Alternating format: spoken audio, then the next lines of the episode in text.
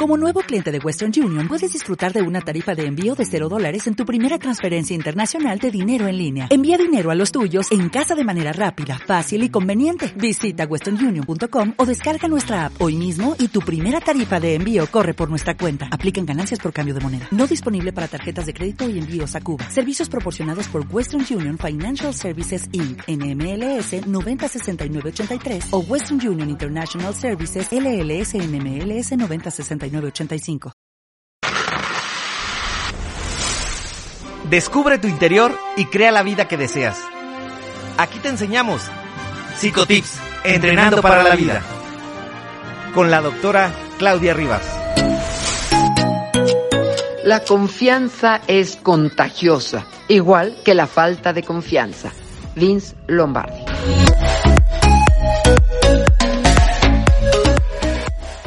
Pues ahora que está tan de moda el hablar de confianza, nosotros confiamos en ti, por eso hemos preparado este Psicotips, entrenando para la vida, con una serie de entrenamientos, con una serie de estrategias, con un programa en donde queremos que entrenes tu mejor versión. Y está nuestra super head coach, Sonia Villavicencio, eh, nuestra productora estrella y la culpable de que exista este programa, a quien queremos mucho. Está Rubén Yáñez en los controles, están todos mis compañeros y colaboradores. Yo soy Claudia Rivas, esto es Psicotips y vámonos con sed de confianza. ¿Qué es la confianza? La confianza es una percepción interna para saber que aquí y ahora tú puedes lograr algo. No quiere decir que sea al 100%, pero es la atención en lo que tú puedes construir y eso es contagioso. Por eso, aquí y ahora, para desarrollar en nuestro abecedario la sed de confianza, hay que poner atención en lo que haces bien y en lo que quieres mejorar. Y en lo que quieres mejorar, pues cuál es la estrategia, cuál es el entrenamiento, cuál es el camino. Con sed de confianza en este programa, todos confiamos en que puedes ser aquí y ahora tu mejor versión se encuentra con nosotros Jorge Meinsner, que nos va a hablar acerca de descubrir tu goal o tu mejor versión de ti y cómo triunfar. Jorge, ¿cómo estás? Hola, Carlos. ¿Cómo descubrir nuestra mejor versión? Pues e, es un gran tema. Por manera de encontrar nuestra mejor versión o, encontrar nuestro goal, número uno, conocernos, saber quiénes somos, qué queremos, nuestras fortalezas, nuestras habilidades, nuestras pasiones, nuestros objetivos, hacia dónde queremos ir. Y una vez que nos empezamos a conocer, entender realmente todo esto que queremos para empezarlo a llevar a cabo. Entonces lo podemos empezar a ejecutar, podemos empezar a planear, que sería como el paso número dos. Planearlo, ejecutarlo, entender y ir modificando sobre la marcha, qué salió bien, qué salió mal. Porque algo que también pasa mucho, que me han dicho muchos de los alumnos que se han egresado con nosotros es, es que no consigo el trabajo, es que no estoy encontrando el proyecto, es que no estoy consiguiendo el cliente. Y lo que les digo es que también celebren estas derrotas, porque es increíble siempre estar rodeado de triunfos y ojalá todos tengamos estos triunfos, estas victorias, pero también las derrotas, las caídas, los no nos hacen ser una mejor persona y nos hacen una mejor versión porque nos anima y nos acerca más hacia lo que queremos ser. Entonces, aprendan de cada una de las cosas que están haciendo para esos objetivos. Y número tres, ponerse objetivos ir tras ellos, no rendirse. un paso a la vez, un paso a la vez, un partido a la vez, como le gustamos llamarlos, y persistir, ser resilientes, con esa pasión, ese compromiso para ir hacia adelante y ahí meterle para conseguir nuestra mejor versión, irlo uno un paso a la vez y ir mejorando todos los días constantemente, un poquito más, aunque demos un poquito más todos los días de nuestras vidas, podemos ser una mejor versión de nosotros mismos. ¿Qué debemos hacer en esta época? ¿Cómo, cómo empezar? ¿Qué, ¿Cuáles serían los pasos? Empezar por conocerse. Muchas veces lo que pasa en estas épocas pandémicas es que nos llega un boom de cosas, de información, de, tecnología, de sentimientos, y nos damos cuenta o de que estamos en el lugar donde queremos estar, ya sea en el trabajo, sea con la familia, sea en salud, sea en amor, y estamos felices, o es todo lo contrario, es no me siento feliz, no me siento a gusto, no me siento mi mejor versión con lo que estamos haciendo, y necesitamos realmente entender este, este trasfondo, este God que tenemos dentro de nosotros y entender por qué estamos sintiendo eso. Si estamos sintiéndonos felices, qué increíble digamos, por ahí busquemos cosas que nos hagan mejor, pero si no, es empezar a introspeccionar en nosotros, a tomar estas reflexiones en nosotros y ver realmente lo que queremos hacer. Afortunadamente esta pandemia también nos ha dado esta parte de conocernos más, de estar mucho más en familia, de valorar las cosas que tenemos. Entonces, también por ahí veamos estas cosas positivas, veamos estas cosas de hacia dónde ir. De hecho, la Goat School nació en épocas pandémicas después de varios talleres y asesorías que yo daba. Por ejemplo, entendí que todo lo que estamos buscando, lo que estamos buscando nuestros alumnos, nuestra gente que se ha graduado, es justamente esto, es esta manera de buscar de alguna manera remar contra la corriente que es este boom que nos ha venido con la pandemia y el remar contra corriente y decir cómo de esta pandemia le saco la mejor versión, le saco jugo, le saco lo que sea adelante. Entonces, encontrar eso es buscar cómo empezar a remar y aquí en la Good School con todo gusto los apoyamos también a que ayuden a remar contra esa corriente, busquen sus propósitos, sus pasiones y que no se desesperen. Son épocas complicadas, hay que tener paciencia y qué mejor que a no desesperarse, empezar a, conocerse y a empezar a trabajar con lo mismo. Puede ser con pláticas, puede ser con conferencias, tomando cursos, mejorando cosas en trabajo, reestructurándose. Finalmente, esta época de pandemia nos ha permitido mucho hacer ese tipo de cosas. A veces eh, hemos visto jugadores o atletas profesionales que tienen este talento nato, pero que debido a la actitud o debido a a lo mejor un poco de cuestiones extra cancha, como se llama en el fútbol, pues se pierden sus carreras o no siguen adelante. Y hemos visto todo lo contrario, hemos visto jugadores con mucho talento, pero que les falta este apoyo, este conocimiento. Entonces, yo creo que es un mix de realmente conocer tus virtudes, de conocer tus fortalezas, de si quieres ir a probarte un equipo, si quieres ir a hacer un atleta de alto rendimiento, ir a las pruebas, ir a estos lugares, a buscar los contactos, intentarlo, realmente ver si eres bueno, si no eres bueno, incluso puedes acercarte a tus equipos e ir trabajando y moldeando y decir, aquí me dijeron que no, pero preguntarle por qué no, no, porque te faltó estructura, no, porque te faltó velocidad, no, porque te faltó lo que sea que te haya faltado para irlo moldeando y que crean en ustedes. Creo que eso es algo que también nos enfocamos mucho en la Good School, porque lo que pasa es que a veces no creemos en nosotros mismos, no creemos en que somos el mejor jugador del mundo, que somos el mejor atleta, en que tenemos las capacidades para estar jugando en equipo y nos aferramos a esas ideas del no, del que dirán, del que puede haber hecho y empiecen a creer en ustedes mismos, porque como yo lo digo muchas veces y me encanta decir esta frase y por eso la digo siempre, tú eres tu mejor marca, si tú no crees en ti, nadie más lo va a hacer. Yo te puedo decir que eres el siguiente Messi, que eres la siguiente Paula Longoria, que eres la siguiente Ana Gabriela Guevara, que es el siguiente Usain Bolt, pero si tú no te lo crees, nadie lo va a creer por ti. Entonces, si empiezan a creerlo, si realmente sienten esta pasión, sienten esta disciplina, ven que tienen estas habilidades, créanlo y búsquenlo y trabajenlo todos los días. ¿Qué es más importante, el trabajo en equipo o el trabajo personal en el ámbito deportivo?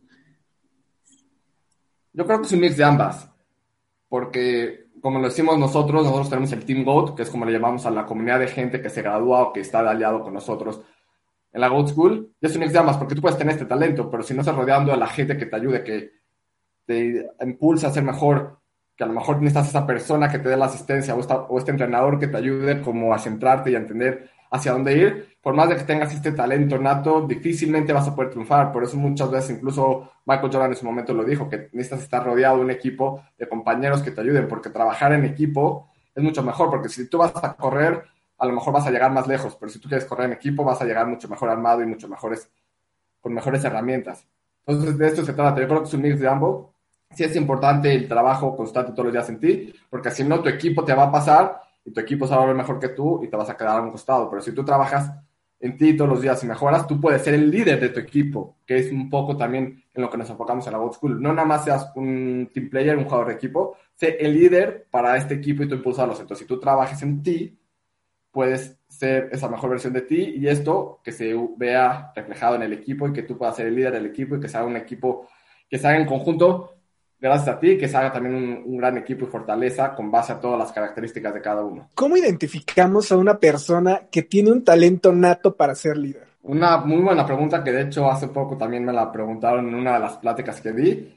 Y yo creo que identificar un líder no se ve así como tal, porque es algo que se va trabajando y se va mejorando todos los días, pero es esa persona que le encuentras esta chispa, que tiene esta iniciativa de ir adelante, que está trabajando, que está perseverando, que está yendo constantemente a buscar las cosas. Entonces lo puedes ver después de cierto tiempo, no es como que te lo vas a topar en la calle y vas a decir, ah, él es un líder.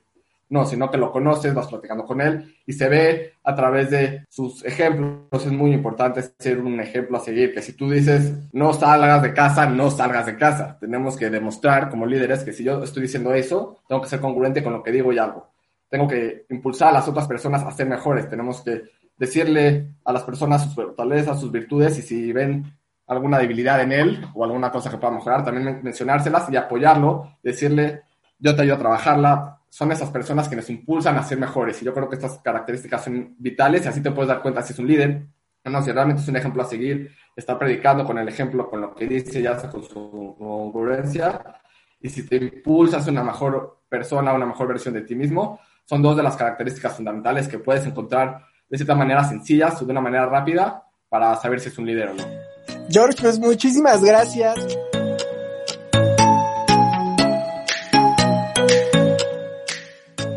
Psicotips, entrenando para la vida. Amigos, hoy nos toca comer a todo color con nuestra nutrióloga Sol Sigal. Sol, bienvenida. ¿Cómo estás? Eh, feliz, feliz de la vida de tenerte aquí una vez más, porque nos vas a enseñar qué colores son buenos para comer y cuáles no. Pues mira, es que en realidad eh, la verdad es que hay que saber que todos los colores son buenos porque al comer a todo color, que repetimos esta frase, es cuando, cuando combinas tu dieta y tienes frutas y verduras de diferentes colores, eso quiere decir que tienes sustancias diferentes. Cada color indica un grupo diferente de sustancias. Por eso comer diferentes frutas y verduras por día garantiza aporte de vitaminas, minerales, antioxidantes. De hecho, por ahí dicen que debes consumir 25 alimentos diferentes por día y al día siguiente otros 25 diferentes está bien complicado y que eso puede garantizarte una microbiota correcta, un estado antiinflamatorio, vitaminas, minerales, ¿no? Pero cada grupo de alimentos, según su color, aporta diferentes sustancias, digamos, ¿no? Sol, hay un color que siempre nos repiten una y otra y otra vez y es el color verde y a las espinacas, a las acelgas. ¿Qué onda con este color? Que los, los, los, vegetales verdes tienen antioxidantes, luteína y una que se llama zeaxantina, que disminuyen el riesgo de cáncer, eso sí se sabe, y de enfermedades cardiovasculares, ¿no? Tienen vitamina K, vitamina C, tienen folatos y ayudan para producir eh, glóbulos rojos y además tienen la famosísima clorofila, que es lo que hace que se vean verdes, ¿no? Y te ayude. Además, muchas de estas verduras verdes son altas en hierro, ¿no? Por ejemplo, la espinaca, las selgas, son altas en hierro, y si eso lo mezclas con, una, con un cítrico verde como el limón, se puede absorber mejor, ¿no? Entonces, además al tener vitamina C es precursor de colágeno. La verdad es que están muy, muy padres las verduras verdes, nada más para la gente que se sienta mal, de repente hay que quitarles las semillitas, pero por ejemplo en verdes está el aguacate, que es una súper grasa, ¿no? Y además es deliciosa, ¿no? Entonces ayuda a reducir el colesterol y los triglicéridos porque aumenta el HDL, que es el colesterol bueno, por ejemplo, ¿no? Yo te diría que elijas cinco colores por día, todos los días irle cambiando, porque la verdad es que hay alimentos negros súper buenos como el zapote, las ciruelas, el huitlacoche, los frijoles que tienen súper nutrientes, los blancos como la papa, la cebolla, la jícama, el elote. Hay alimentos increíbles de todos los colores, los morados, el higo, la berenjena, los blueberries o todas las berries. Entonces, la es que no hay a qué colorirle. Los rojos están llenos de antioxidantes, los naranjas. Entonces, si yo tuviera que elegir alguno, te diría que no puedo. la verdad, creo que todos están increíbles y tenemos que buscar opciones de todos los colores y de todas las texturas y frutas y verduras y anaranjados y rojos y verdes y amarillos. El betabel es increíble, las fresas son increíbles. No se puede elegir uno solo. Y de hecho las combinaciones muchas veces hacen que su efecto se potencialice y sea todavía más benéfico. Entonces, yo te diría que hay que comer a todo color. Porque comer bien nos hace felices. Muchísimas gracias, Sol. Que estés muy bien. Psicotips, entrenando para la vida.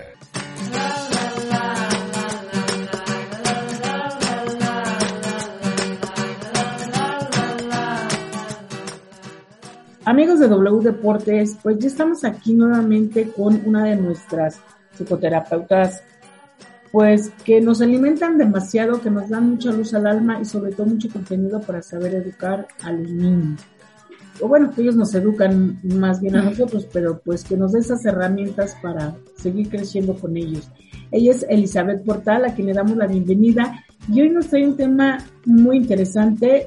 La semana pasada, si recuerdan, eh, había una cápsula que hablaba sobre el desbordamiento emocional, que solamente fue una cápsula. pero hoy queremos tratarlo más a fondo, pues, que nos dé tips también para saber de qué manera podemos ayudar y sobre todo si alguien quiere, si alguien si alguien necesita charlar con ella, pues sí está también en la mejor disposición de que puedan puedan marcar. Pero sin más preámbulo, le doy la bienvenida a Elizabeth Portal. Elizabeth, bienvenida a tu programa. Muchas gracias, Sonia. Muy buen día a todos los que nos escuchan, a todas las personas que nos escuchan. Sí, así es. Eh, esta cápsula de la semana pasada, pues nos dio pie a poder reunirnos el día de hoy y poder hablar un poco más del desbordamiento emocional.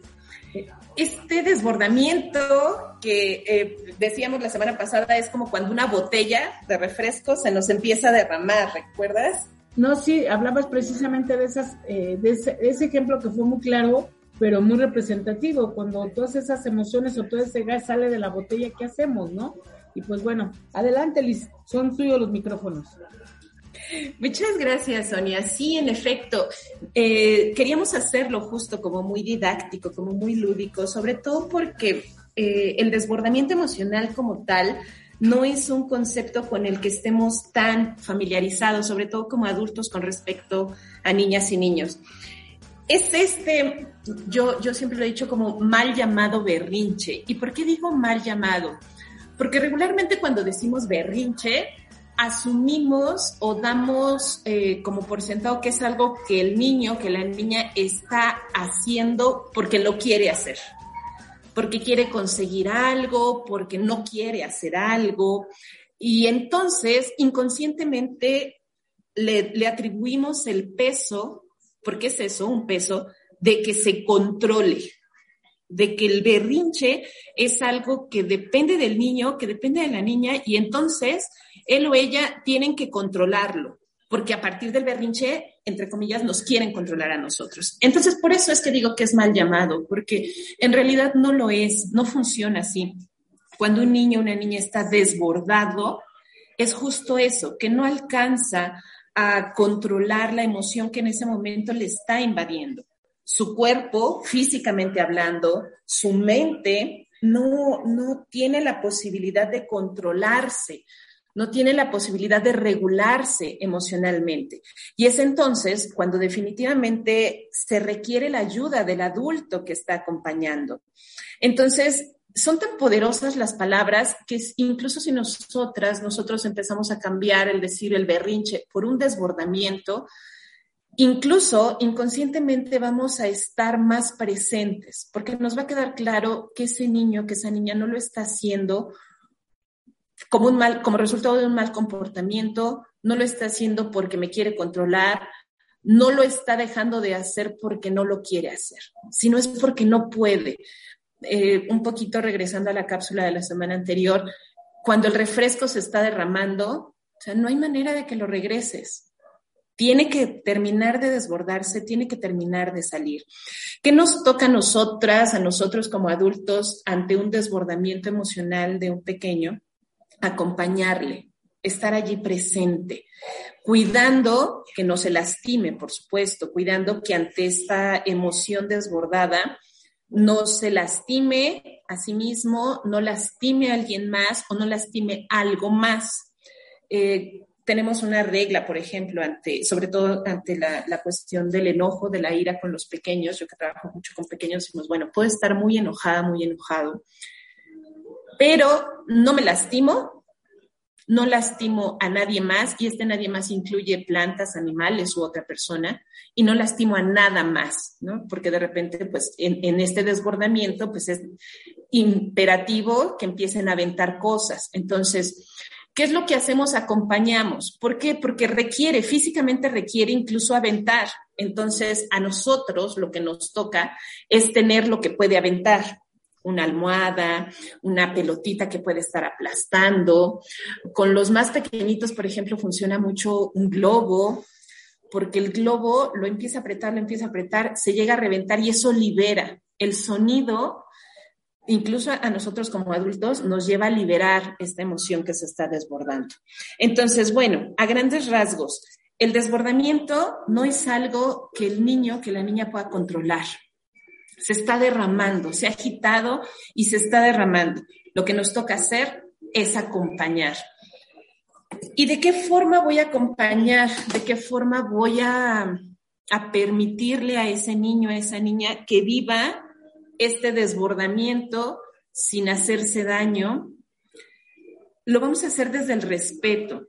Si tú intentas eh, parar este desbordamiento hablándole, tratándole de explicar, aun cuando esté siendo de verdad todo lo amoroso, créeme, no te va a escuchar, porque está desbordado, está su emoción al máximo. Necesitas estar presente, física, mentalmente, estar disponible para lo que necesite, allí, que te vea, que sepa. Si te permite eh, un contacto físico, si te permite abrazarle, lo puedes hacer. Pero si tú intentas irte como a estos extremos o incluso tratar de, evitar este desbordamiento a partir de un grito, de una amenaza, incluso de un golpe, tampoco estamos siendo de ayuda para esos niños. Eh, yo platico mucho con, con, papás, con mamás, y les digo, bueno, cuando sucede uno de estos desbordamientos, ahí es la materia perfecta, el momento exacto en el que como adultos tenemos la gran posibilidad de empezar la educación emocional de nuestros hijos y de nuestras hijas.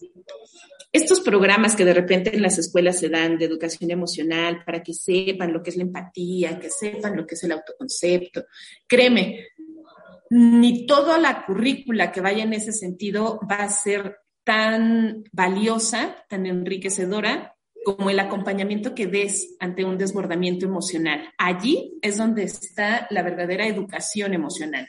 A ver, Liz, eh, o sea, estás diciendo eh, que eh, por todo lo que estás mencionando, punto número uno, que hay que saber diferenciar lo que es un berrinche a un desbordamiento. Pero de repente, no sé, o sea, yo estoy hablando desde el punto de vista que no sé, entonces, este, el niño empieza a llorar porque no se le compró tal juguete. Y hace berrinche tremendo. Entonces, eh, digo, hay que dejarlo, que se tire, que haga sus cosas, que grite, que todo, nada más cuidado que no se lastime o qué onda, porque si de repente, digo, para no confundirnos, porque yo ahorita claro. pregunto, bueno, entonces si el niño va, no se le compra el helado, o el niño va y se enoja con el papá porque le dio de desayunar algo que no le gusta y ese berrinche o este desbordamiento se deja, o cómo saber diferenciar ya cuando es un simple berrinche de que es berrinche o siempre considerar que ese berrinche es un desbordamiento emocional y prestarle toda la atención Qué rico. Sí, e, esto que dices es muy importante porque eh, sucede lo que, lo que les decía yo al inicio, ¿no? Entendemos que es un berrinche porque quiere algo o porque no quiere hacer algo. Y en, en realidad lo que está sucediendo es que ese niño, esa niña no sabe cómo obtenerlo y ha aprendido, porque se lo hemos enseñado, que esa puede llegar a ser un medio. Entonces, partir de la idea de que no hay berrinches, de que todo es un desbordamiento, de que hay niveles de desbordamiento. Y eso es identificar a partir del conocimiento que tengamos de nuestro hijo, de nuestra hija. Entre más lo conozcas, te vas a ir dando cuenta cuando esto, esto fue resultado de que está cansado, de que tiene hambre, de que está haciendo mucho calor, porque también eh, es algo que no se considera, pero que también influye algo, o de que quiere tu atención. Es decir, hay maneras en las que nosotras, de que nosotros como adultos nos podemos ir dando cuenta de la real necesidad que hay detrás de estos desbordamientos. Y eso nos lo va a dar el conocimiento que tengamos de nuestro niño, de nuestra niña. Por poner un ejemplo, eh, em, ahorita que ya están regresando a la escuela, ¿no? fue a la escuela, fuimos por él, por ella a la escuela, salió, se le antojó una paleta, le dijiste que no y allí se desbordó. Aparentemente estás, está desbordándose porque no le compraste la paleta, pero en realidad habría que preguntarnos cómo la pasó en la escuela cómo pasó su mañana, cómo pasó su tarde, donde el que tú le dijeras no a la paleta provocó justo que se destapara, vamos a, regresarnos al refresco, que ese refresco se botara y se empezara a desbordar. Allí fue el pretexto. Pero ¿qué pasó antes? Y eso tú te puedes dar cuenta cuando sale, cómo, cómo lo recibes, o cómo te recibe, mejor dicho, salió enojado, salió emocionado, salió cansado. Entonces, son señales que nosotros debemos ser sumamente observadores. Te digo, por ejemplo, en, este ejemplo, ¿no? Uno puede decir, ay, como no le compraron la paleta, ya está pataleando, ya está gritando, o sea, qué niño tan, tan berrinchudo, etcétera, etcétera, etcétera. Pero en realidad no fue la paleta. Fue algo que lo, fue el factor que detonó el enojo. Exactamente. Y entonces, cuando tú ya, cuando tú ya lees a tu niño, cuando tú ya estás de verdad tan conectada, tan conectado con él, tienes manera de acompañarle. Porque entonces viste que salió de malas y se fue inmediatamente a los dulces a decirte, mamá, quiero una paleta. Pero tú ya lo habías visto de malas. Y entonces empieza a gritar, ah, quiero la paleta, dame la paleta, ¿por qué no me compras la paleta? Yo entiendo que quieres la paleta. En este momento no te la voy a comprar. ¿Quieres platicar de algo? Vi que saliste molesto o molesta. ¿Cómo te fue en la escuela? Pero hasta nuestro tono de voz le va a permitir justo el poder decir qué es lo que está pasando. Porque si yo me pongo al mismo tono, no te voy a comprar la paleta y deja de hacer la pinche y acabas de salir y siempre es lo mismo, créeme que la confianza no va a estar presente. Ok, bueno, y otra pregunta. Entonces, eh, eh, tú hablabas de unas técnicas, ¿no? De, sobre todo, por ejemplo, tener algo, pero si en ese momento, porque he visto que hay muchas mamás que quieren abrazar en ese momento al hijo, ¿no? Ven para acá, ver. Tú debes de respetar como esta parte del niño, si te ve y después hablamos, es válido, ve, este, o no sé por qué te molestó, o sé por qué te molestó, ve, tranquilízate y después hablamos, o sea, es como darle ese espacio para que también el niño se dé cuenta de que es importante y, que su enojo tiene valía y, entonces darle ese espacio y se le, tranquilízate y al rato platicamos. Sí, no. Es decir, si es necesario darle ese espacio, si es necesario que sepa que esa emoción está siendo validada, que no está mal enojarse, que no está mal frustrarse, pero no es como el, bueno, hay cuando te tranquilices, este, vengo, ¿no? Cuando, hay cuando te tranquilices, em, voy a estar para ti. O sea, precisamente porque no sabes tranquilizarte, es que yo voy a estar aquí. Como dato eh, de estos datos curiosos, una persona alcanza una regulación en su cerebro, neurológicamente hablando, físicamente hablando, alcanza las, las conexiones necesarias para una regulación emocional hasta los 21 años. Es decir, hasta los 21 años, un cerebro por regular una emoción. Imagínate que le, que le estemos pidiendo a un niño, una niña de 4, 5, 8 años, cálmate, cálmate, te estoy diciendo que te calmes. No va a poder. Y no es que no quiera, es que en verdad no puede. No hay una estructura eh, física, neurológicamente hablando, que le permita calmarse. No lo puede hacer. La calma la va a encontrar a partir de cómo nosotras, de cómo nosotros le podamos acompañar. Ok, muy bien. De cómo, eh, de las opciones que le podamos dar para que se pueda tranquilizar. Porque habrá un momento en el que incluso en ese mismo berrinche, como tú lo vayas viendo, tú le cuentas un chiste y créeme, se le olvidó y ya se le pasó. O sucede algo gracioso y se empieza a reír y se le va. Solamente requiere que estés ahí, que termine como de gritar, que termine de patalear y ya cuando termine, que te haya visto en todo ese proceso, que sepa que estás allí, aún en esos momentos, eso es lo que eh, cuando se hace de una forma constante le va a brindar posteriormente el, el poder. Sí, perdón que te interrumpa, pero sí, bien cierto. en una ocasión, este, mi sobrino se, tuvo este desbordamiento y vino a abrazarme. Y lloró y lloró y me decía, es que no me puedo contener, tía.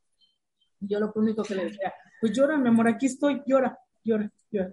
Ya hasta que se calmó, ya le dije, a ver, respira, todo, ya fue como que fue bajando, que hasta yo quería llorar con él, ¿verdad? Pero sí, ahorita que hablas, es bien importante como este acompañamiento que se le pueda dar a los niños. Sí, y eh, qué, qué, hermoso, qué hermoso ejemplo, Sonia, porque justo, y ellos lo saben, o sea, ellos lo, lo identifican, no puedo controlarme. Entonces, imagínense la desesperación en un niño, en una niña, que está sintiendo, que está sabiendo que no se puede controlar y que tiene ahí al adulto junto diciéndole, cálmate, ya tranquilízate, ¿por qué te pones así? O sea, lejos, insisto, de ayudarle, le estamos abonando al, descontrol. Ellos saben que no lo pueden, no lo pueden modificar, no lo pueden contener, no lo pueden controlar.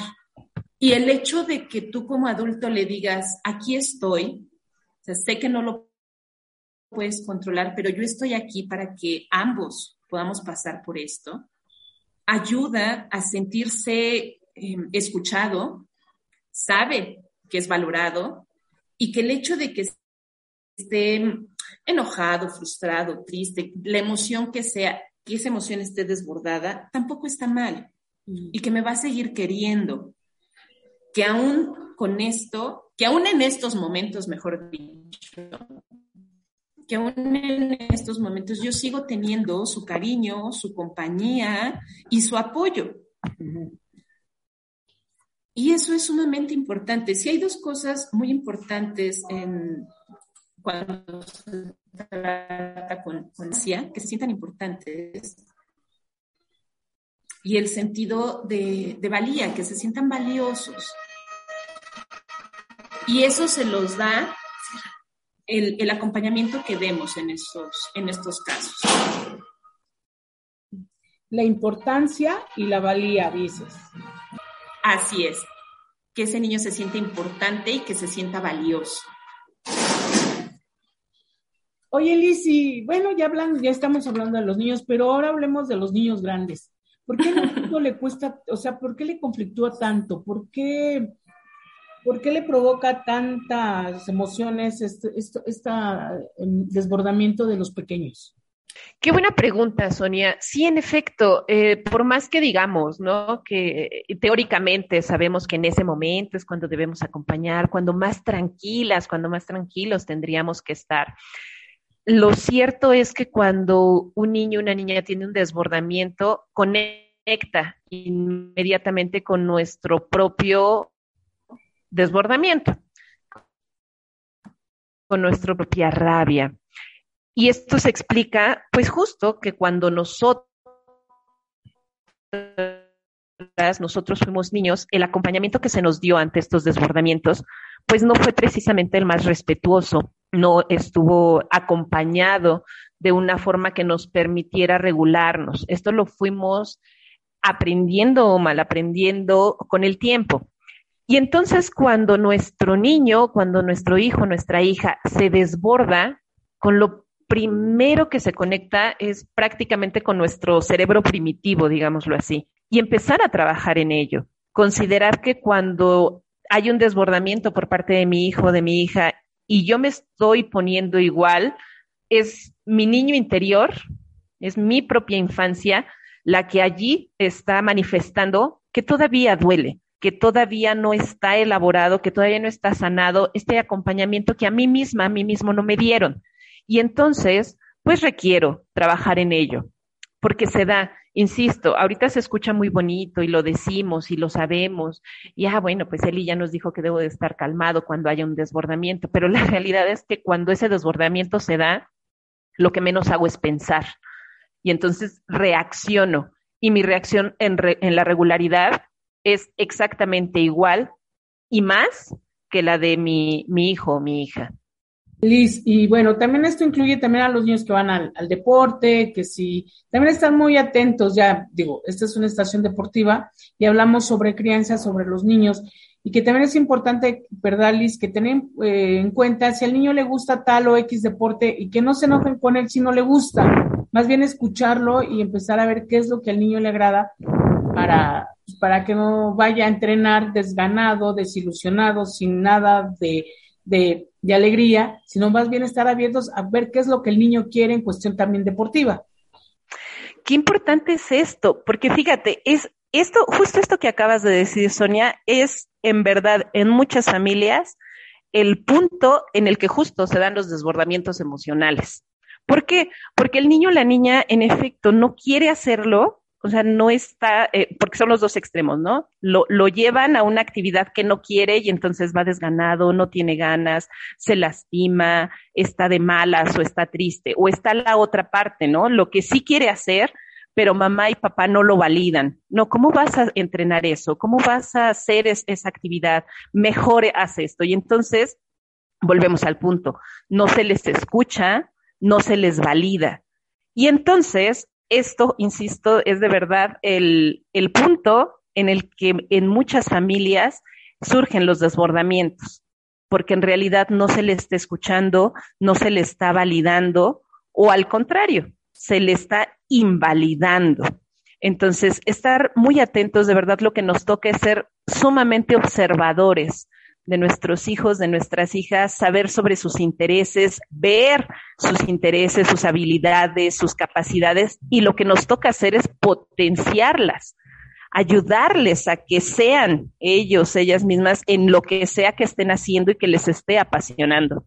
Tarea, tarea para los papás que te están escuchando. Tarea para los papás. Creo que aquí es un punto de mucha reflexión. Si tú puedes hacer memoria de qué pasaba cuando tú hacías berrinches, es decir, cuando tú tenías un desbordamiento, ¿cómo reaccionaba el adulto que estaba contigo? ¿Cómo reaccionaba tu mamá? ¿Cómo reaccionaba tu papá?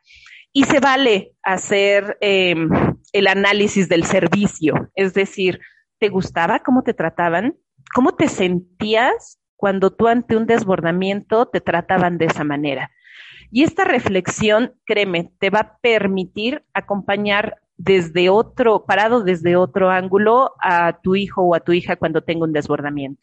Perfecto, Liz, te agradecemos mucho, te agradecemos la verdad de toda esta riqueza que nos das en cuanto a herramientas, a contenido, de una manera tan clara, tan precisa. siempre es un gusto poder eh, platicar contigo, abrir estos espacios con nuestros amigos de W Deportes para que podamos justo seguir creciendo como personas, como familias, como deportistas. Perfecto. Y también ya saben, si tienen alguna duda, lo pueden escribir en arroba psicotips y arroba desayuno W, que son este, programas hermanos. Y si hay alguna duda, nosotros se la hacemos llegar a nuestra psicoterapeuta y con gusto ella les dará pues respuesta a sus dudas. Muchísimas gracias, Liz, y nos escuchamos para la próxima. Un beso a todos, feliz día. Psicotips, entrenando para la vida. Continuamos.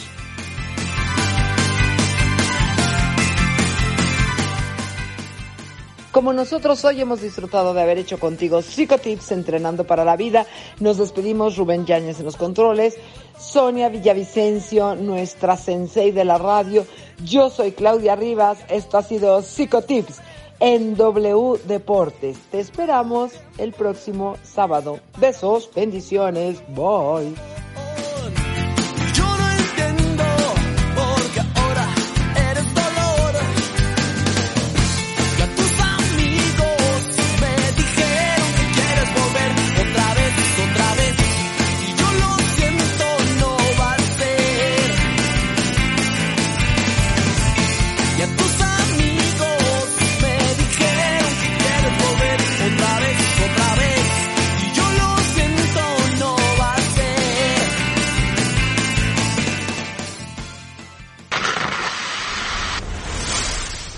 Descubre tu interior y crea la vida que deseas. Aquí te enseñamos Psicotips, entrenando para la vida. Con la doctora Claudia Rivas. Dale más potencia a tu primavera con The Home Depot. Obtén una potencia similar a la de la gasolina para podar, recortar y soplar con el sistema OnePlus de 18 voltios de Ryobi desde solo 89 dólares. Potencia para podar un tercio de un acre con una carga. Potencia para recortar el césped que dura hasta dos horas. Y fuerza de soplado de 110 millas por hora. Todo con una batería intercambiable. Llévate el sistema inalámbrico OnePlus de 18 voltios de Ryobi. Solo en The Home Depot. Haces más.